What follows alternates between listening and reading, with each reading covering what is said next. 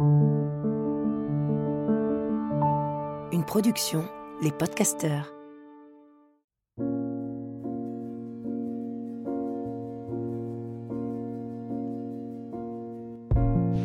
Bienvenue dans Pleine Présence, le podcast qui donne envie d'habiter pleinement l'instant présent.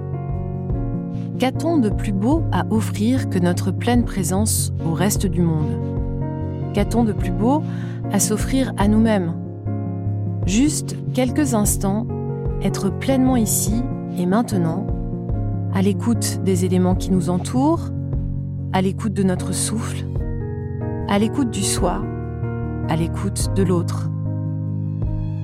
Je m'appelle Lily Barbery-Coulon, j'enseigne le Kundalini Yoga et la méditation. Je suis l'autrice de plusieurs livres et j'ai longtemps été journaliste avant de transformer ma vie et de la consacrer au déploiement du soi. Ce nouveau rendez-vous me permet de réunir tout ce qui m'anime, la méditation bien sûr, mais aussi le partage des personnes qui m'inspirent et me donnent envie de me redresser et de me mettre en mouvement au service de ma conscience. Chaque épisode commence par une courte méditation et se poursuit par un entretien avec ceux qui changent le monde à leur niveau, suivent leur intuition, traversent les jugements et honorent leur mission. Autant de sources d'inspiration pour réinventer la narration et être encore plus proche de notre essence. Avant de passer à l'écoute de ce podcast, je vous propose de prendre juste un instant pour vous recentrer, peut-être euh, étirer la colonne vertébrale. Si vous êtes assis, prendre le temps de redresser le dos, d'ouvrir euh, la poitrine, de rapprocher les omoplates, de relâcher les épaules loin des oreilles. Puis si vous êtes debout, de juste gagner quelques millimètres en sentant vos pieds bien ancrés dans le sol et en sentant que peut-être juste avec votre posture, vous pouvez grandir. Et puis prenez conscience de votre souffle tel qu'il est sans chercher à le changer.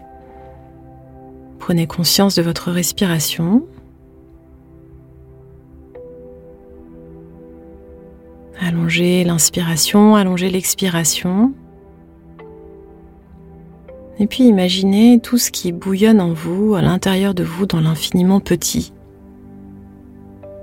Toutes ces cellules en mouvement dans votre corps qui sont propulsées à gauche, à droite, dans tous les sens et dans toutes les directions quand vous inspirez, quand vous expirez. À chaque fois que vous choisissez de bouger, lorsque vous pressez un muscle de la chair, lorsque vous touchez un os. Prenez conscience de tout ce qui bouge en vous et à l'intérieur de ces cellules, dans l'infiniment petit, imaginez le centre de pilotage de chacune de ces cellules et de tout le patrimoine génétique que vous portez à l'intérieur de ces cellules. Imaginez comme un code d'ordinateur extrêmement précis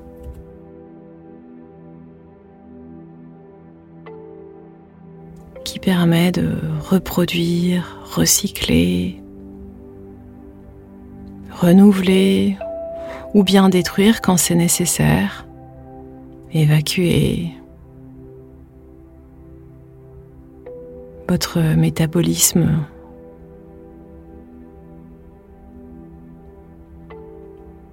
À l'inspiration et à l'expiration, prenez conscience de ce que vous laissez entrer à l'intérieur de vous, de cet oxygène qui vous régénère, et à l'expiration, ce que vous laissez partir. Gardez en conscience cet infiniment petit pendant votre écoute. Alors aujourd'hui, je suis ravie et honorée d'interviewer Galit Atlas. Galit Atlas, elle est psychanalyste, elle est basée à New York et c'est l'autrice du livre formidable Emotional Inheritance. Euh, L'héritage émotionnel, qui a été publié en 2022 aux États-Unis et qui depuis a été traduit euh, dans un nombre de langues invraisemblables. Alors je suis allée la rencontrer à New York euh, et j'avais apporté un matériel extrêmement euh, sophistiqué. Et puis, euh, j'avais juste oublié un adaptateur pour ma prise française. Donc, je me suis pointée dans son cabinet. Elle était très impressionnée par toute mon installation, par les micros de professionnels. Et puis, euh, quand je me suis rendu compte que on était sans adaptateur et que il était tard et que c'était plus possible en fait d'en trouver un au moment où on avait rendez-vous. Eh bien, on a improvisé avec mon téléphone et puis euh, on s'est assise par terre en, tailleur, elle et moi. Elle dans sa très jolie robe noire, moi. Euh, euh, comme vous me connaissez, voilà, j'étais un peu plus simplement habillée. Et, et, elle a accepté de se prêter au jeu de l'enregistrement dans ces conditions. Elle s'est très bien adaptée. Donc voilà, je suis très heureuse de partager aujourd'hui cet enregistrement qu'on va doubler et c'est euh, Sandrine Magiani qui m'accompagne euh, pour euh, doubler la voix de Galit Atlas que vous allez entendre donc en français. alors j'ai découvert ce livre grâce à mon amie américaine Ziva Bellel qui m'a offert qui me l'a offert au printemps dernier et j'ai d'ailleurs enregistré un podcast avec Ziva. Il y a un épisode que vous pourrez également écouter si vous allez dans les épisodes précédents de Pleine Présence et je prends les recommandations de Ziva très au sérieux. Donc quand elle m'a dit écoute attache ta ceinture avant d'attaquer ce livre qui est époustouflant. Je me suis exécutée, mais j'avais un peu peur de me plonger dans cette lecture. Donc j'ai attendu que le bon moment se présente et ce fut le cas l'été dernier lorsque j'ai dû arrêter de travailler pendant quelques mois après avoir été euh, diagnostiquée euh, d'un burn-out. Le livre Emotional Inheritance, c'est un livre qui transforme. Vous allez découvrir au fil des pages les histoires des patients de Galit, mais aussi des récits plus personnels sur sa propre vie. Bien évidemment, l'effet miroir, il va bien au-delà de l'autrice et de ses patients. Ces histoires, elles infusent en nous. En ce qui me concerne, elles ont même changé la nature de mes rêves pendant que je lisais. Ces récits s'installent pendant des jours, des mois, parfois juste quelques minutes, et c'est là que quelque chose émerge de notre propre psyché. Chapitre après chapitre, euh, ça vient nous interroger sur nos propres souvenirs sans que l'autrice ne nous questionne directement sur notre passé. C'est juste l'effet de la lecture. Um, Merci beaucoup de me recevoir dans votre cabinet ici à New York. Pourriez-vous nous raconter comment vous êtes devenu psychanalyste? Tout d'abord, merci beaucoup d'être venu ici. Je sais que vous venez de loin et pourtant, vous voilà assise dans mon cabinet avec moi. Et euh, comment je suis devenue psychanalyste? Parfois, je me dis que c'était mon destin. Au début de ma carrière, quand j'avais une vingtaine d'années, j'étais euh, musicienne. J'en parle un peu dans le livre. Je cherchais ma voix, euh, que ce soit à travers le chant, les protestations. J'essayais de trouver qui je suis. Et euh, il s'avère que j'ai déménagé à New York il y a bientôt 25 ans. Et j'ai commencé à étudier la psychanalyse et je me suis retrouvée à aider les gens, aider les gens à trouver leur propre voix, à apprendre qui ils sont.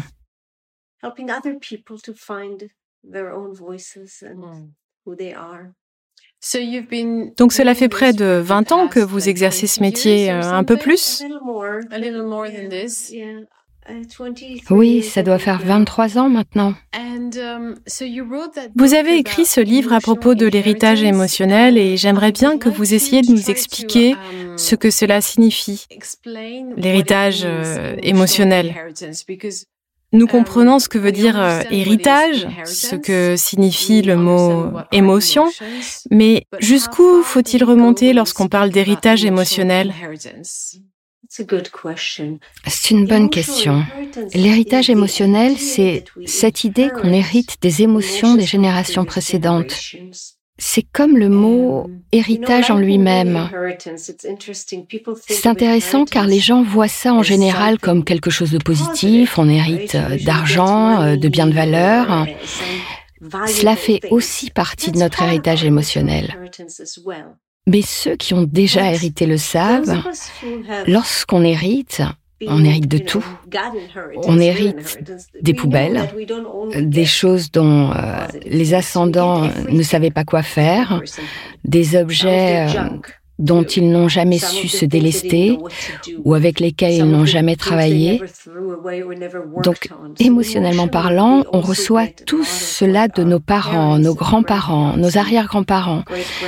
Et je vous parlerai d'ailleurs des études qui ont été menées qui permettent de savoir jusqu'où remonte cet héritage. Et encore une fois, ce que nous pensons savoir n'est pas toujours forcément euh, Pertinent? Oui, et il y a toujours des études pour nous apprendre euh, sur ce que pourrait être la réalité, la réalité objective. Ce que nous savons de l'héritage émotionnel, c'est que nous héritons des expériences non transformées par nos parents, en particulier les expériences traumatisantes, mais pas seulement. Cela façonne ce que nous sommes aujourd'hui. Ce qui leur est arrivé façonne qui nous sommes. Et ce cadre de l'héritage émotionnel nous montre qu'il y a bien un lien entre nos propres difficultés émotionnelles et les expériences de nos parents.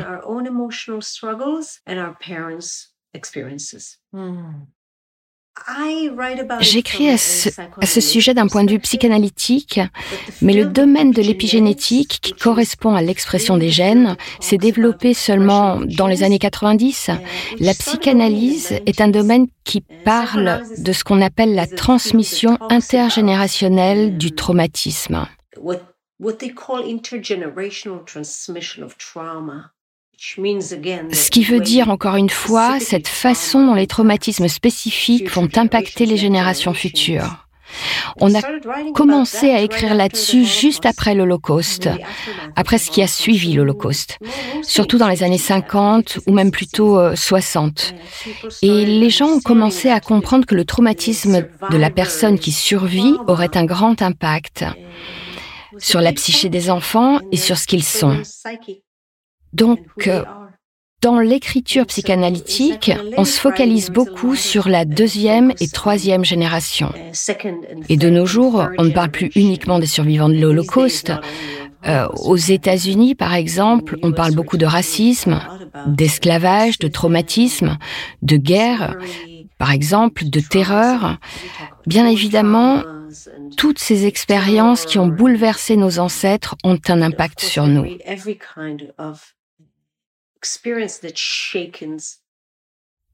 Et pour le moment, l'épigénétique ne remonte qu'à quelques générations antérieures et on commence à regarder jusqu'à la quatrième, mais ce n'est que parce que nous sommes humains et que nous commençons tout juste les recherches. Euh, on ne sait pas encore vraiment, c'est très controversé. Uh, oui, je me rappelle la première fois que j'ai entendu parler d'épigénétique. C'était au début des années 2000. J'étais journaliste à l'époque et je travaillais pour le magazine Vogue.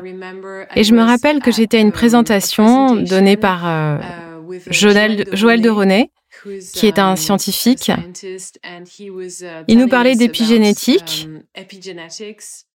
um, et aussi euh, sur la façon dont euh, notre euh, comportement pouvait avoir un impact sur notre génétique. Uh, Et pas seulement sur notre euh, comportement, mais sur comment on se sentait. Et son discours m'avait beaucoup um, impressionné.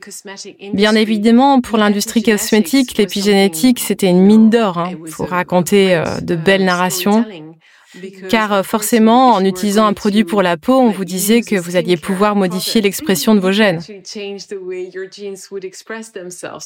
Ah oui, je n'y avais jamais pensé. C'était très commercial, bien évidemment, mais c'est la première fois que j'en ai entendu parler. Et vu que je devais écrire sur l'épigénétique, j'ai dû interviewer des scientifiques et des docteurs à ce sujet. Et tout ce qu'ils m'apprenaient était stupéfiant. D'un coup, j'ai compris, euh, bon, si on prend par exemple euh, euh, les femmes qui étaient enceintes lors du 11 septembre 2001 à New York, on le sait, on sait que leur métabolisme a changé avec le choc des attaques.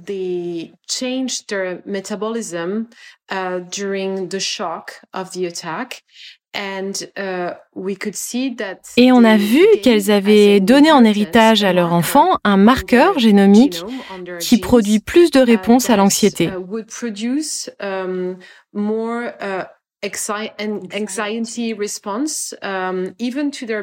Bien que leur bébé n'ait pas vécu ces attaques. Leur ADN a été marqué et transmis à la génération suivante. Et je me suis dit, si ça marche avec ce genre de traumatisme, mais qu'en est-il des abus sexuels, de tous les autres abus? Et jusqu'où doit-on remonter? Quels sont les traumas les plus anciens? Que portons-nous sur nos épaules?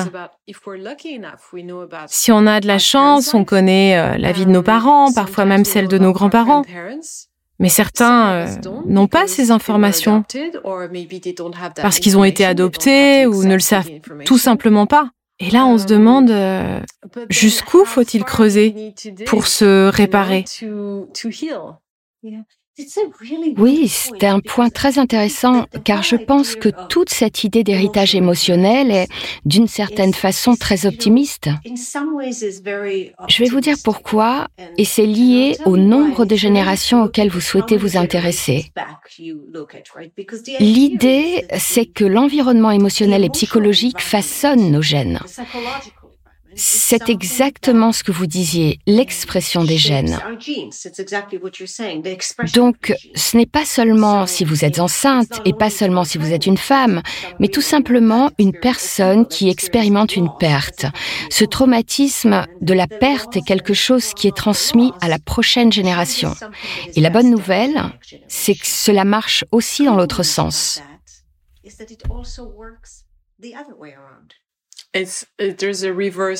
Il y a de la magie dans l'autre sens.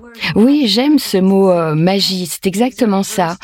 Une magie inversée. On ne se dit pas qu'on regarde en arrière et qu'on en veut à nos parents pour ce qu'on a hérité d'eux, mais on a l'opportunité de casser ce cycle en faisant le travail nécessaire. Euh, car euh, on peut faire le travail pour nous-mêmes, bien sûr, mais aussi pour les générations futures.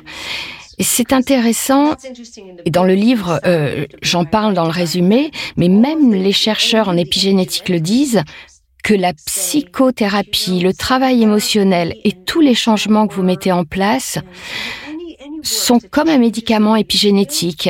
C'est ce qui va venir changer l'expression de vos gènes.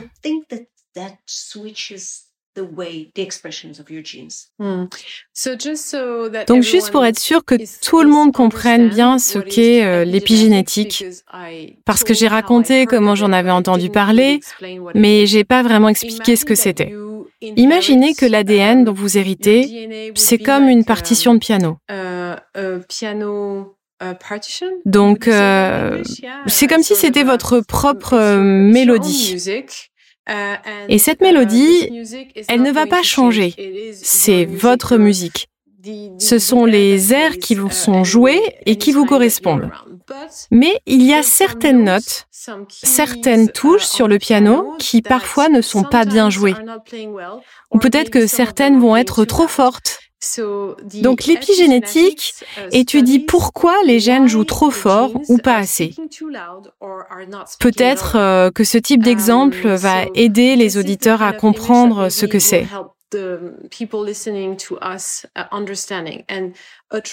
Un trauma, c'est un peu comme si euh, vous restiez trop longtemps au soleil sans crème solaire.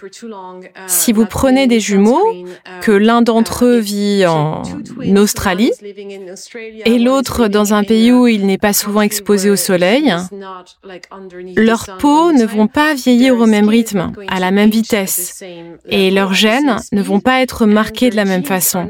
Et c'est pareil pour les traumas. Oui.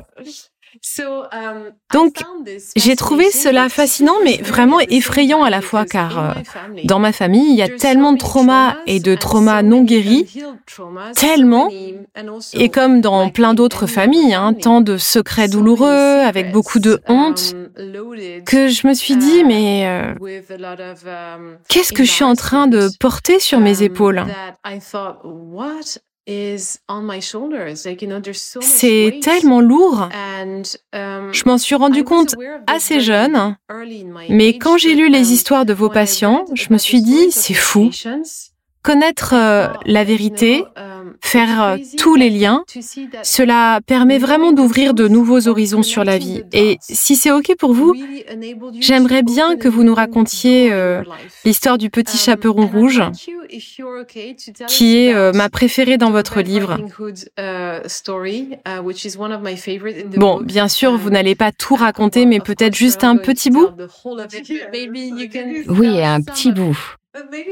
Mais euh, je vais commencer par vous dire, je pense que ce qui est intéressant, c'est qu'en fait, chaque famille a un historique de traumatisme. Euh, et c'est une chose à laquelle nous ne pensons pas forcément. Parfois, euh, j'enseigne à des psychologues et des cliniciens, et je commence en posant la question à ces thérapeutes, qui a une histoire de trauma? Et environ la moitié lève la main. À la fin de l'atelier, lorsque je repose la question sur les héritages traumatiques familiaux, toutes les mains se lèvent. On a tendance à refouler, à dissocier et même à oublier ces traumatismes familiaux. Et je pense que ce qui se passe dans le livre au cours de ces histoires, euh, qui sont toutes différentes les unes des autres, c'est que les gens arrivent à se retrouver en elles, à se connecter, avec notamment des parties d'eux-mêmes et de leur histoire familiale qu'ils ignoraient. Donc passons à l'histoire du petit chaperon rouge, votre préféré. C'est l'histoire d'une patiente, Lara. En surface, on pourrait croire à une histoire peu commune. Quand je l'ai écrite, je me suis dit c'est tellement peu commun que les gens risquent de ne pas s'identifier. Et en fin de compte, j'ai réalisé que c'est l'histoire que les gens préfèrent. Et je vais vous dire pourquoi. C'est une histoire d'abus sexuels. Et je pense que la plupart des familles ont des cas d'abus sexuels dans leur histoire.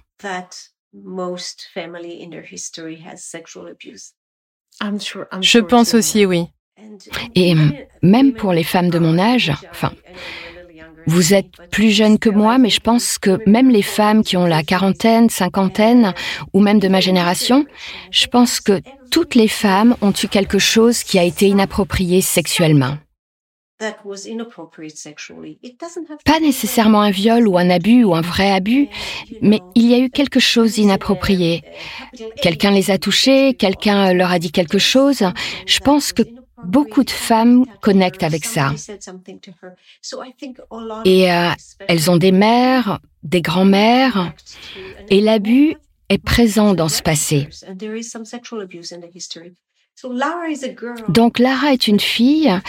C'est d'ailleurs une de mes premières patientes euh, que j'ai eues euh, quand j'ai ouvert mon cabinet à New York. À l'époque, je travaillais avec les enfants et c'était encore une enfant. Et quand je l'ai rencontrée, elle avait une histoire familiale assez peu banale. Ses parents me l'ont confiée en thérapie car sa grand-mère avait accusé son demi-frère de l'avoir touché de façon inappropriée.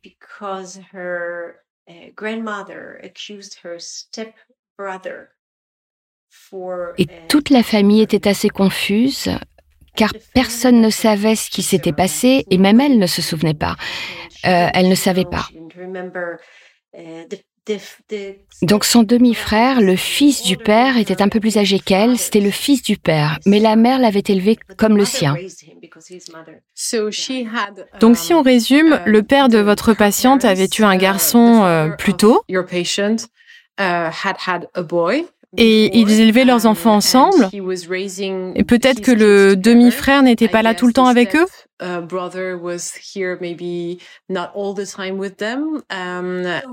et la mère du demi-frère était morte, donc il vivait euh, tout le temps avec eux. Et la mère de ma patiente l'a en quelque sorte adopté, elle l'aimait comme son propre fils.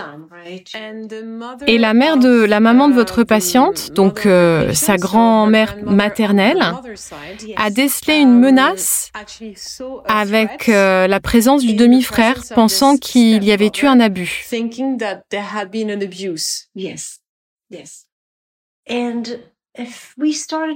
Et on parlait de ça.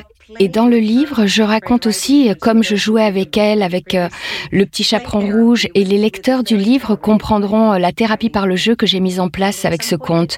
Et à un moment, les parents sont partis. Ils ont arrêté sa thérapie. Ils se sont excusés d'avoir déménagé ailleurs. Et je n'ai plus jamais entendu parler d'elle. Et euh, plusieurs années sont passées et un jour, j'ai reçu un mail euh, de cette jeune fille. Elle est revenue me voir. Et euh, je le raconte dans le livre, mais toutes ces années, je pensais à elle. Je pensais à elle car il y avait quelque chose de non résolu dans son histoire pour moi.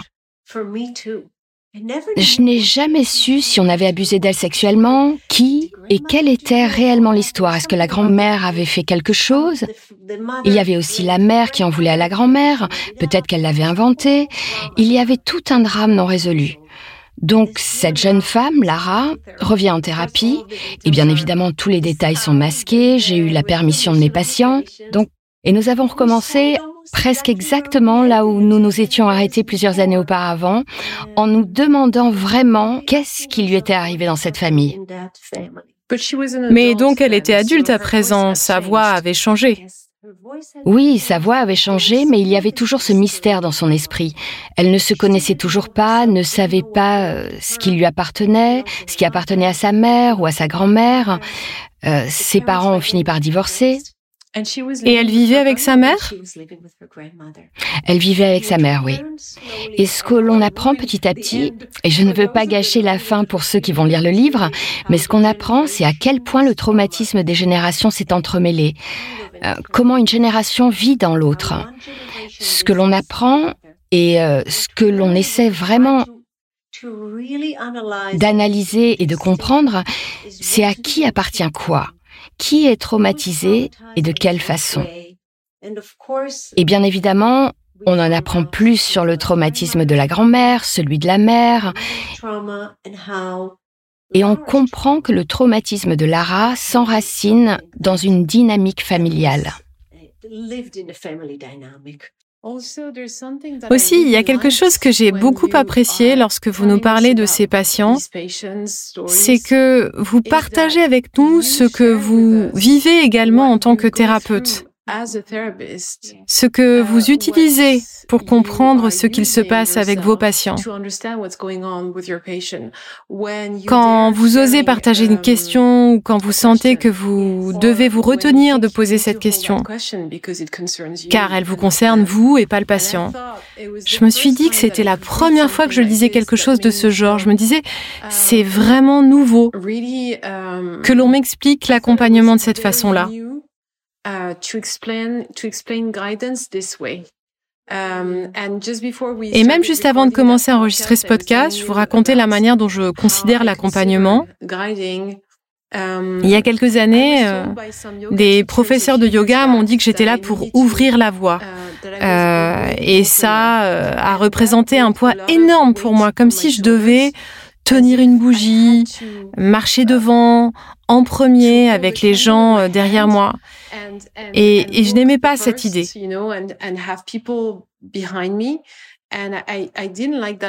Je me disais que cela représentait une pression trop importante. Et aujourd'hui, je me rends compte que uh, quand on part en balade avec des gens, par exemple, des fois, euh, le guide est devant, mais parfois il ferme la marche. Et parfois, il se tient au milieu à marcher euh, parmi les promeneurs. Ne faut pas nécessairement être devant ou tout en haut de la montagne pour pouvoir guider. Et c'est ce que vous évoquez dans le livre et j'ai trouvé ça si précieux, surtout avec cette histoire du petit chaperon rouge. Parce que vous étiez en train d'étudier ce conte quand elle est venue vous voir.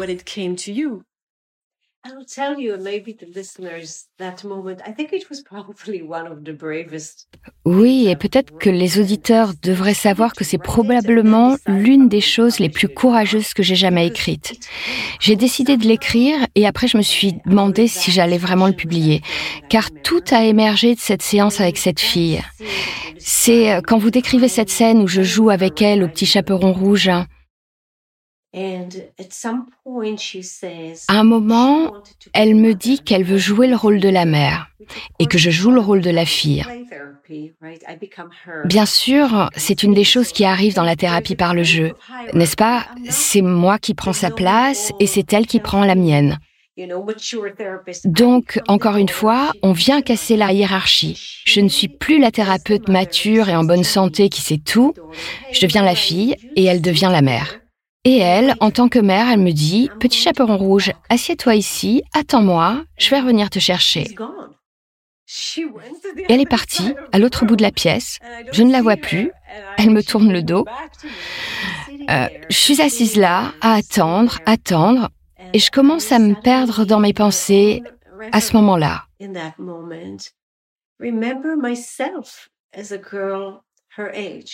Je me souviens quand j'avais son âge, être là, à attendre que mon père vienne me chercher. Euh, nous avions dû déménager et mon école était très loin de la maison. Donc mon père me disait, tu vas, tu vas là-bas et tu attends avec ce monsieur qui tenait euh, un magasin de bonbons. Il me disait, attends-moi là. Et euh, il demandait à ce monsieur de s'occuper de moi en attendant qu'il vienne me récupérer. Donc, chaque journée après l'école, je marchais quelques minutes et j'attendais dans le magasin de bonbons. J'attendais encore et encore que mon père vienne me chercher. Et alors que je suis là à attendre que ma patiente, la mère du chaperon rouge, du petit chaperon rouge, viennent me chercher, toutes ces pensées me reviennent sur ce qui m'est arrivé dans le magasin de bonbons avec ce Tom. C'est une information pleine de sens qui surgit dans cette session où je suis parfaitement connectée à ma patiente. Bien sûr, en tant que thérapeute, nous travaillons avec notre propre histoire, n'est-ce pas? Euh, Donc, ces pensées qui m'ont traversé l'esprit à ce moment-là appartiennent à l'instant que nous avons partagé.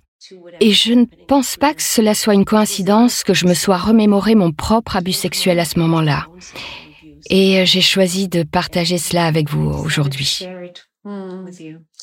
C'est très précieux et c'est aussi comme cela que je l'envisage. Ce genre de, discussion, lorsque l'on aborde ce type de sujet dans les retraites de yoga, parce que ça arrive que ce genre de sujet surgisse dans les conversations.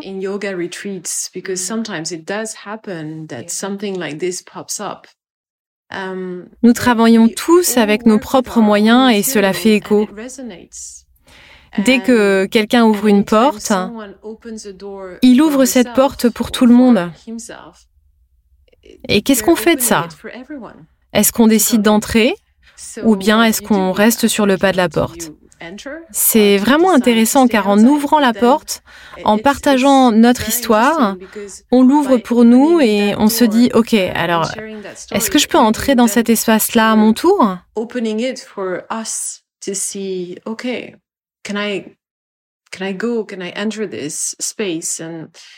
et ça m'a fait beaucoup de bien de voir que cela pouvait permettre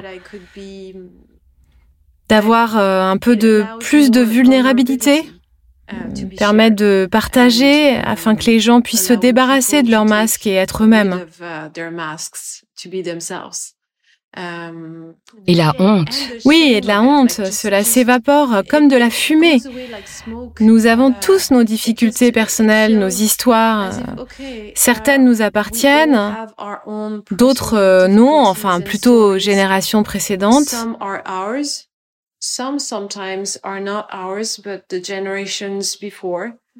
Et peu importe qu'on les ait vécues ou non, tant qu'elles suscitent de la honte, nous avons besoin d'ouvrir un espace où elles peuvent être euh, partagées. Oui, c'est vrai. Et vous savez, je pense que beaucoup de traumatismes deviennent des secrets à cause de la honte, justement. Parce qu'en tant que victime, et là on parle d'abus sexuels, mais on pourrait penser à tout type de traumatisme, la victime se sent très souvent honteuse d'être justement une victime. C'est une position honteuse. On se rend compte que beaucoup de secrets sont en réalité liés à des traumatismes. Hmm. Il y a un peu ce fantasme de découvrir la vérité, de vraiment savoir. Quand j'ai commencé ma psychanalyse, j'avais 16 ans, donc j'étais très jeune. J'avais cette impression que j'étais en train de faire une sorte de puzzle et qu'il fallait que j'écrive la pièce manquante, euh, que je trouve la pièce manquante. Attendez, euh, je viens de dire euh, écrire la pièce manquante. Oui, écrire la pièce manquante. Ah, c'est intéressant. Bref, j'avais ce rêve qu'il existe un secret originel, ce nœud qu'il faudrait démêler, et quand je l'aurai trouvé, je serai guéri pour toujours, vous voyez?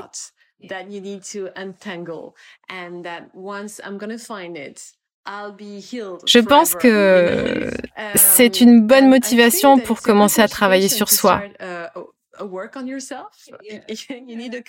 Il nous faut une carotte euh, au bout, en fait.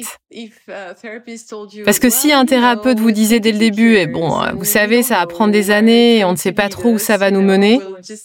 Oui, ça fait peur. Oui, ça fait peur. Donc, euh, j'avais cet objectif de trouver comme si j'étais une chercheuse d'or. Je vais aller à la rivière et je vais trouver quelque chose. Et à chaque fois que je me retrouvais à beaucoup pleurer ou que je découvrais quelque chose d'important, je me disais, ah, c'est fantastique, j'y suis, peut-être que c'est ça. Et puis on découvre quelques années après que ce n'était pas ça.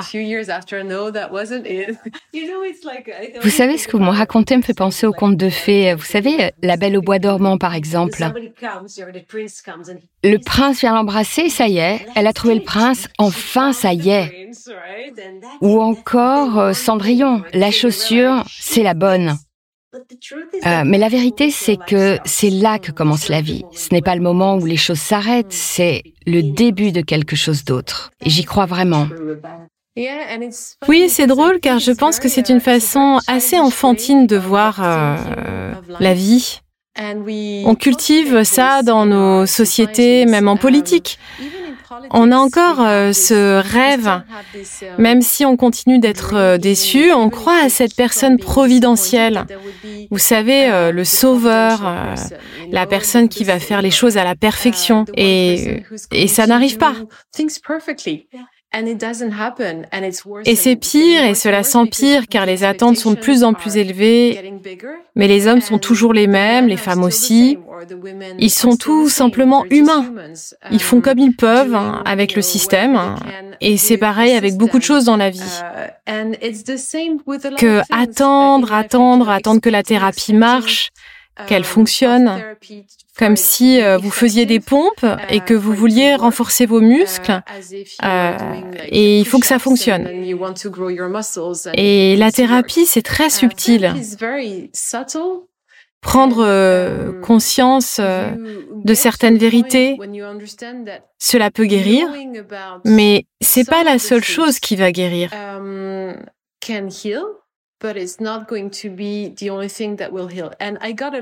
J'ai eu beaucoup de questions sur Instagram lorsque j'ai informé mes uh, abonnés que vous alliez être mon um, invité.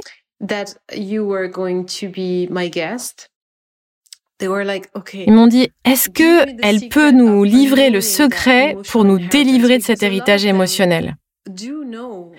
Car euh, beaucoup d'entre eux ont conscience des traumatismes qui pèsent sur leurs épaules.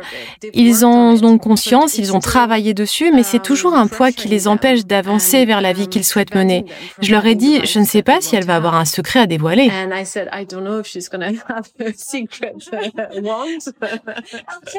Je vais vous dire quelque chose. Je veux revenir sur ce que vous avez dit, euh, qui était assez enfantin, parce que je pense que c'est tout à fait ça.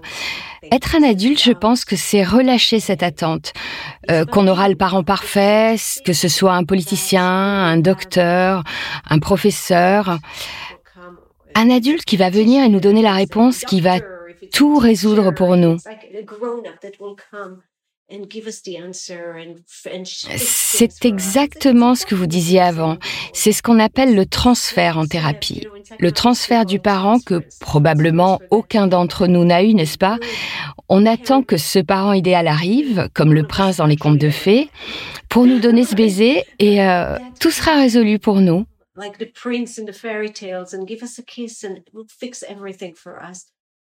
Et je pense que c'est vrai pour la thérapie et vrai pour le transfert dans la thérapie. Être adulte, d'une certaine manière, ça veut dire euh, qu'on peut faire face à cette complexité, faire face à cette douleur. Pour moi, c'est vraiment ça la qualité principale d'une personne mature. Cette capacité à regarder en face la douleur et ne pas chercher à la fuir à tout prix. Donc, ça veut dire aller regarder en face cette douleur. Si vous me demandez où commence le travail, on parle de comment entamer ce travail, pas où il se termine. Parce que vous avez raison, nous ne pouvons pas prévoir où les choses vont s'arrêter. Il n'y a pas de mot magique, mais il y a un chemin. Et ce chemin, c'est un peu comme ce que vous disiez juste avant au sujet de l'ouverture de la porte. C'est ouvrir la porte. On n'est pas obligé de rentrer tout de suite, mais la porte est ouverte.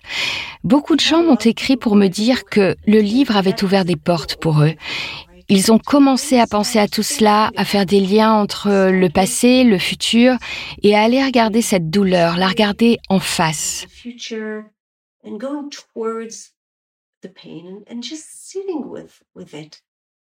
Et je pense que cette prise de conscience dans ce cadre d'héritage émotionnel est énorme, parce que beaucoup de personnes n'ont encore jamais entendu parler de cette idée.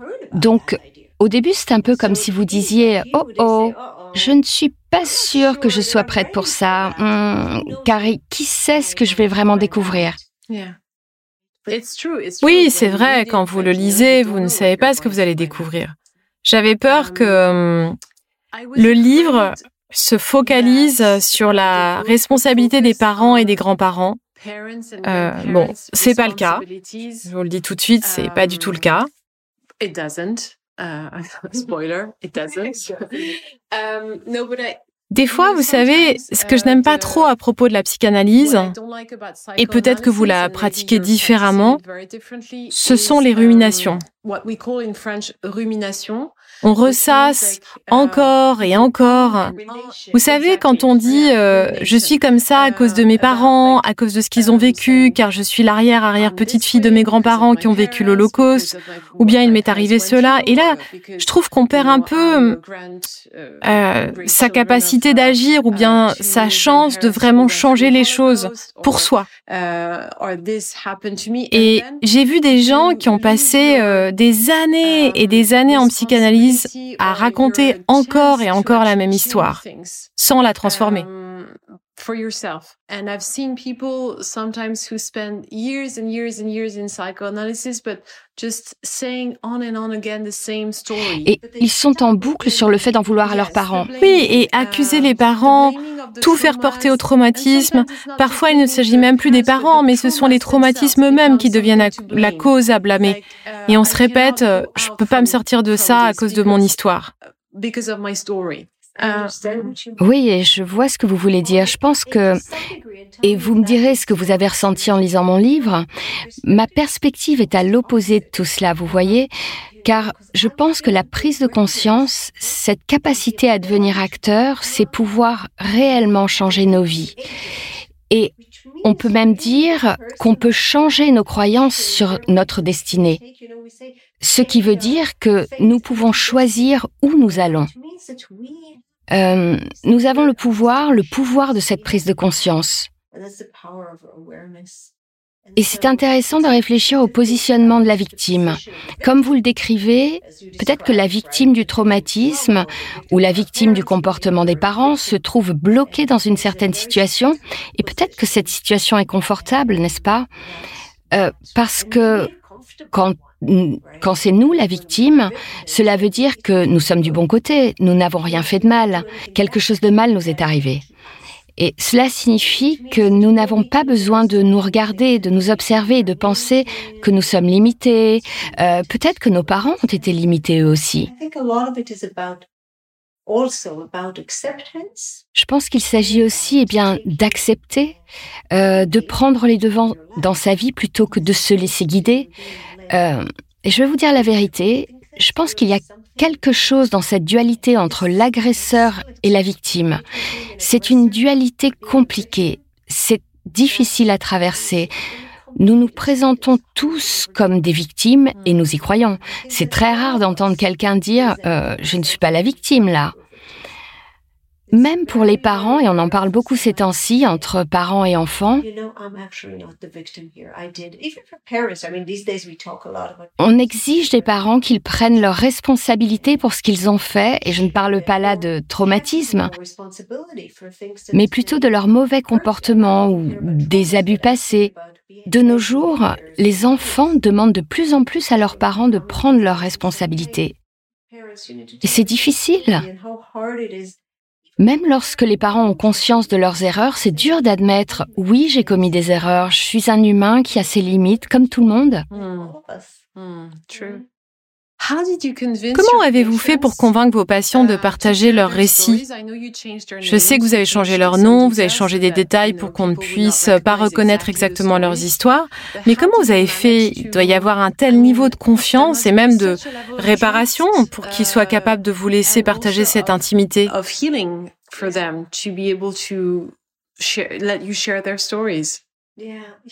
Oui, c'est intéressant car en tant que thérapeute, la confiance est la relation que j'établis avec mes patients. C'est mon rôle et c'est ce qui compte le plus pour moi. Donc, je ne me permettrai jamais d'écrire sur un patient sans son accord ou sans partager les passages en question. Et je le raconte dans le livre, certains de mes patients ont même choisi des pseudos euh, et des noms eux-mêmes. Ils, euh, m'ont aussi euh, aider à trouver des métiers pour remplacer les leurs ou d'autres changements de détails. C'est intéressant. Et ça fait beaucoup de choses à intégrer. Qu'est-ce que ça veut dire sur euh, comment ils se voient dans mon regard, dans leurs histoires? Euh, J'ai une patiente qui m'a dit, personne ne reconnaîtra que c'est moi, mais moi je sais qu'il s'agit de moi, je reconnais tout. Et j'ai une autre patiente qui a lu le livre et je n'ai pas écrit de chapitre sur elle.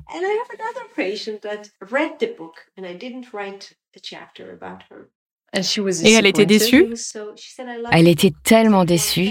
Elle a dit, j'ai adoré le livre, hormis le fait qu'il n'y ait pas un chapitre sur moi. Donc je pense que ce n'est pas une mince affaire d'écrire sur ses patients.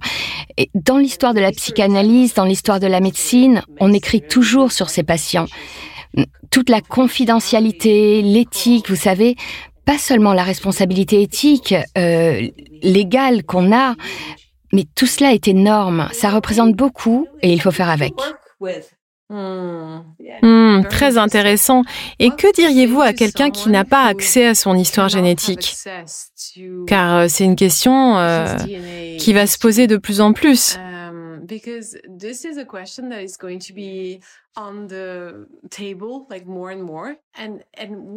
Et quelle est la partie uh, de cette histoire génétique qui, euh, comment dire, par exemple, si vous avez été élevé par deux parents qui ont leur propre héritage émotionnel, est-ce qu'ils vont changer votre génome avec l'épigénétique, même si vous n'êtes pas leur enfant biologique?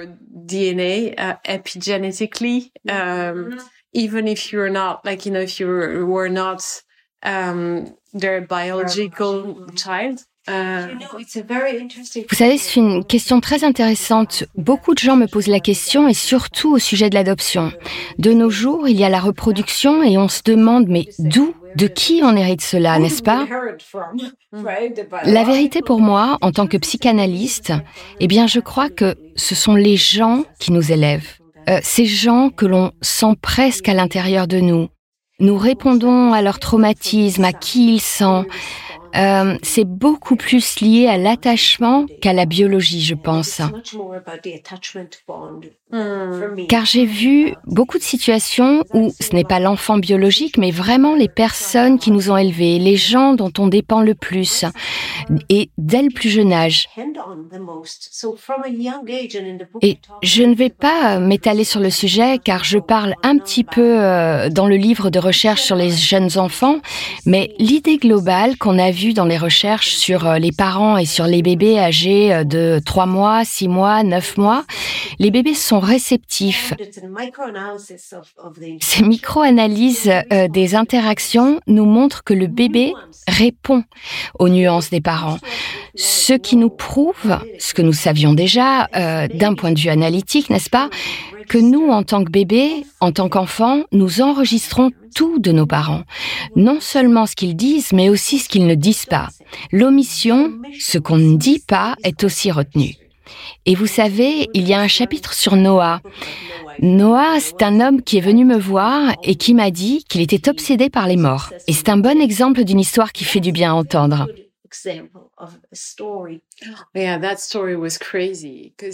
Ah oui, cette histoire est dingue. Il regardait toutes les annonces dans le journal des personnes euh, décédées. Et il était obsédé par cette femme. Et dans les annonces, euh, il recherchait ce qui était dit sur elle. Il, il cherchait quel était le nom de son mari. Il se disait c'est pas possible, elle peut pas avoir un père qui porte le même nom que son mari.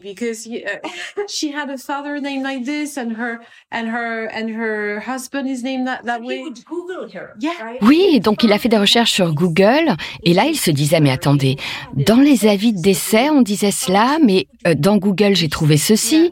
Donc il menait vraiment une enquête sur ces gens et il sentait qu'il était obsédé par ça. C'est d'ailleurs euh, pour cette raison qu'il est venu en thérapie. Euh, c'est le problème qui le conduisait à me consulter. Voilà le symptôme, voilà la raison de ma venue. Et si on creuse un peu, si on tire un peu sur le fil, on commence à se demander, mais de quoi parle-t-il vraiment? Il me raconte donc son enfance où il a toujours imaginé qu'il avait un frère jumeau décédé. J'écoute son histoire. Enfant, il va voir sa mère et lui dit euh, Maman, je crois que j'ai eu un frère qui est décédé. Et là, euh, la mère fait quelque chose dans son langage corporel. On peut imaginer la scène. Elle nie et lui dit euh, C'est de la folie, arrête Noah, arrête, tu es fou. D'où tu sors ces idées Bon, et là, bien sûr, je vais gâcher la fin pour vos auditeurs. Mais à la fin, après que sa mère soit morte, on découvre qu'il n'avait pas de frère jumeau, mais bien un frère, qui est mort avant lui. Il est né et il portait le nom de mon patient. Et vous savez, c'est intéressant car cette histoire, c'est le premier chapitre que j'ai écrit et j'ai publié cette histoire dans le New York Times des années avant de publier le livre.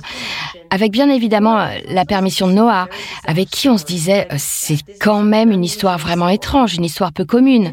Eh bien, une heure après avoir été publiée, j'ai reçu des centaines d'emails de personnes qui avaient une histoire similaire à celle-ci, à propos d'un frère ou d'une sœur décédée dont ils ne connaissaient pas l'existence. Oui, ça a beaucoup résonné avec, euh, avec ma famille, mon histoire de famille, parce que ma mère a été enceinte d'un enfant qu'elle a perdu, qui n'est pas né. Je crois que la grossesse n'était pas très avancée, mais même si ce n'était pas le cas, ce, ce, fut un grand chagrin pour elle. Et cet enfant, c'était avant la naissance de mon grand frère. Et mon grand frère euh, m'a toujours raconté que c'était euh, comme s'il avait senti un fantôme avant lui, au-dessus de lui. Et je n'ai, moi, j'ai jamais eu cette impression pour ma part. Et c'est intéressant de voir que on a des enfants à différents moments de la vie et on n'est pas la même personne. Euh, on peut avoir guéri, donc euh, ne pas transmettre euh, le même héritage émotionnel à chacun de ses enfants.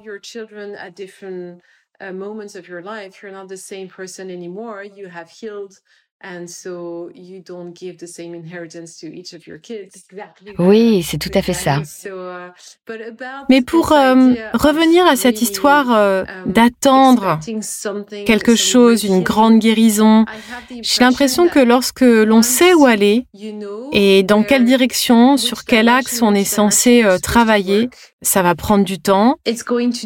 Mais c'est aussi comme si vous pouviez regarder un traumatisme ou un événement avec de nouvelles lunettes. Angle. À la trentaine, vous allez peut-être regarder euh, cela avec euh, un, de, la droite, et puis à la quarantaine, euh, observer par la gauche, et tout à coup, vous vous rendez compte que vous voyez les choses complètement différemment.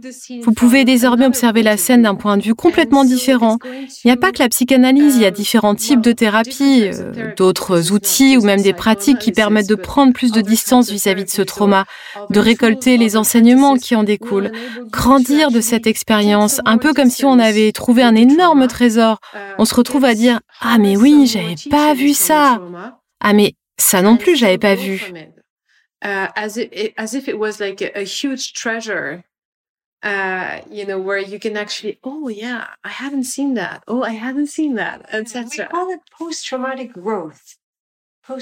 On appelle cela la croissance post-traumatique.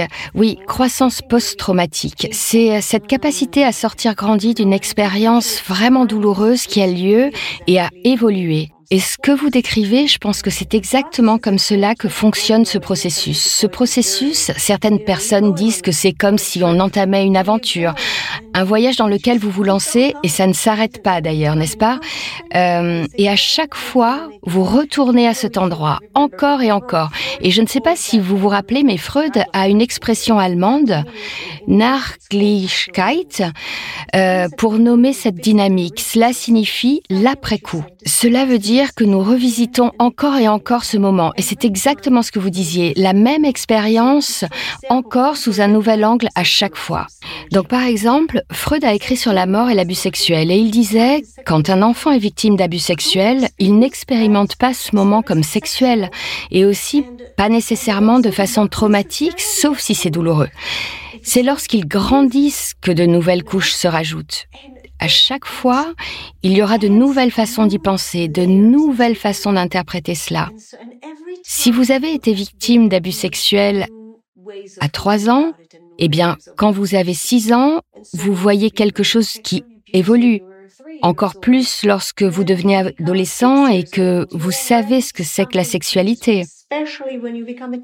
Quand vous avez une relation sexuelle pour la première fois, quand vous avez un enfant, euh, quand cet enfant a l'âge que vous aviez lorsque vous avez été victime d'un abus sexuel. À chaque fois, vous allez à nouveau digérer l'événement de façon inconsciente ou même consciente, avec une nouvelle signification et un autre niveau de compréhension. Hmm, hmm, intéressant. J'ai l'impression que quand on a des enfants, quand on élève un enfant, puis un adolescent, ça nous pousse à retourner justement euh, à l'âge de notre enfance, à chaque âge qu'ils sont en train de traverser. Euh, on y retourne encore et encore. Et, et oui, il faut être prêt à y retourner. Il y a aussi euh, cet effet de mode sur le travail autour de l'enfant intérieur. Et je me suis rendu compte que pour ma part, c'était dommage de ne pas plus travailler avec l'adolescente que j'étais.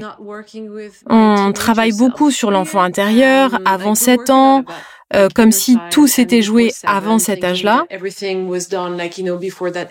Et j'ai tendance à penser qu'il y aurait beaucoup de guérisons à récolter autour de l'adolescence. Euh, Maintenant que j'ai une adolescente de presque 16 ans, quand je l'écoute, quand je la regarde, quand je la vois, ça me permet de revisiter mes propres blessures et c'est parti de moi que j'avais mis un peu de côté en me disant que ce n'était pas si important que ça. Oui, c'est pas l'enfant, c'est l'adolescent. Oui, c'est ça, on est grand, mais en fait, euh, non.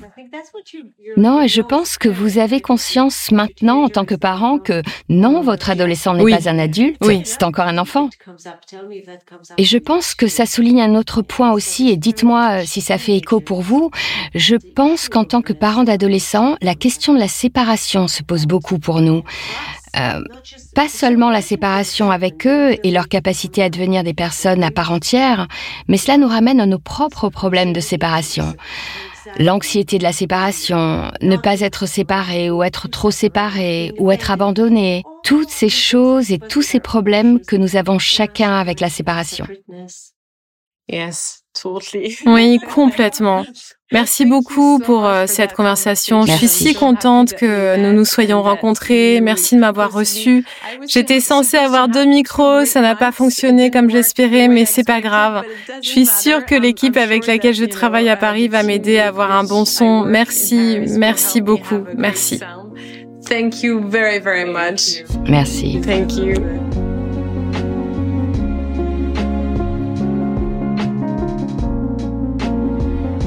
J'espère que cet épisode vous a plu, qu'il vous a inspiré. Et vous? Comment allez-vous être pleinement présent à vous-même aujourd'hui?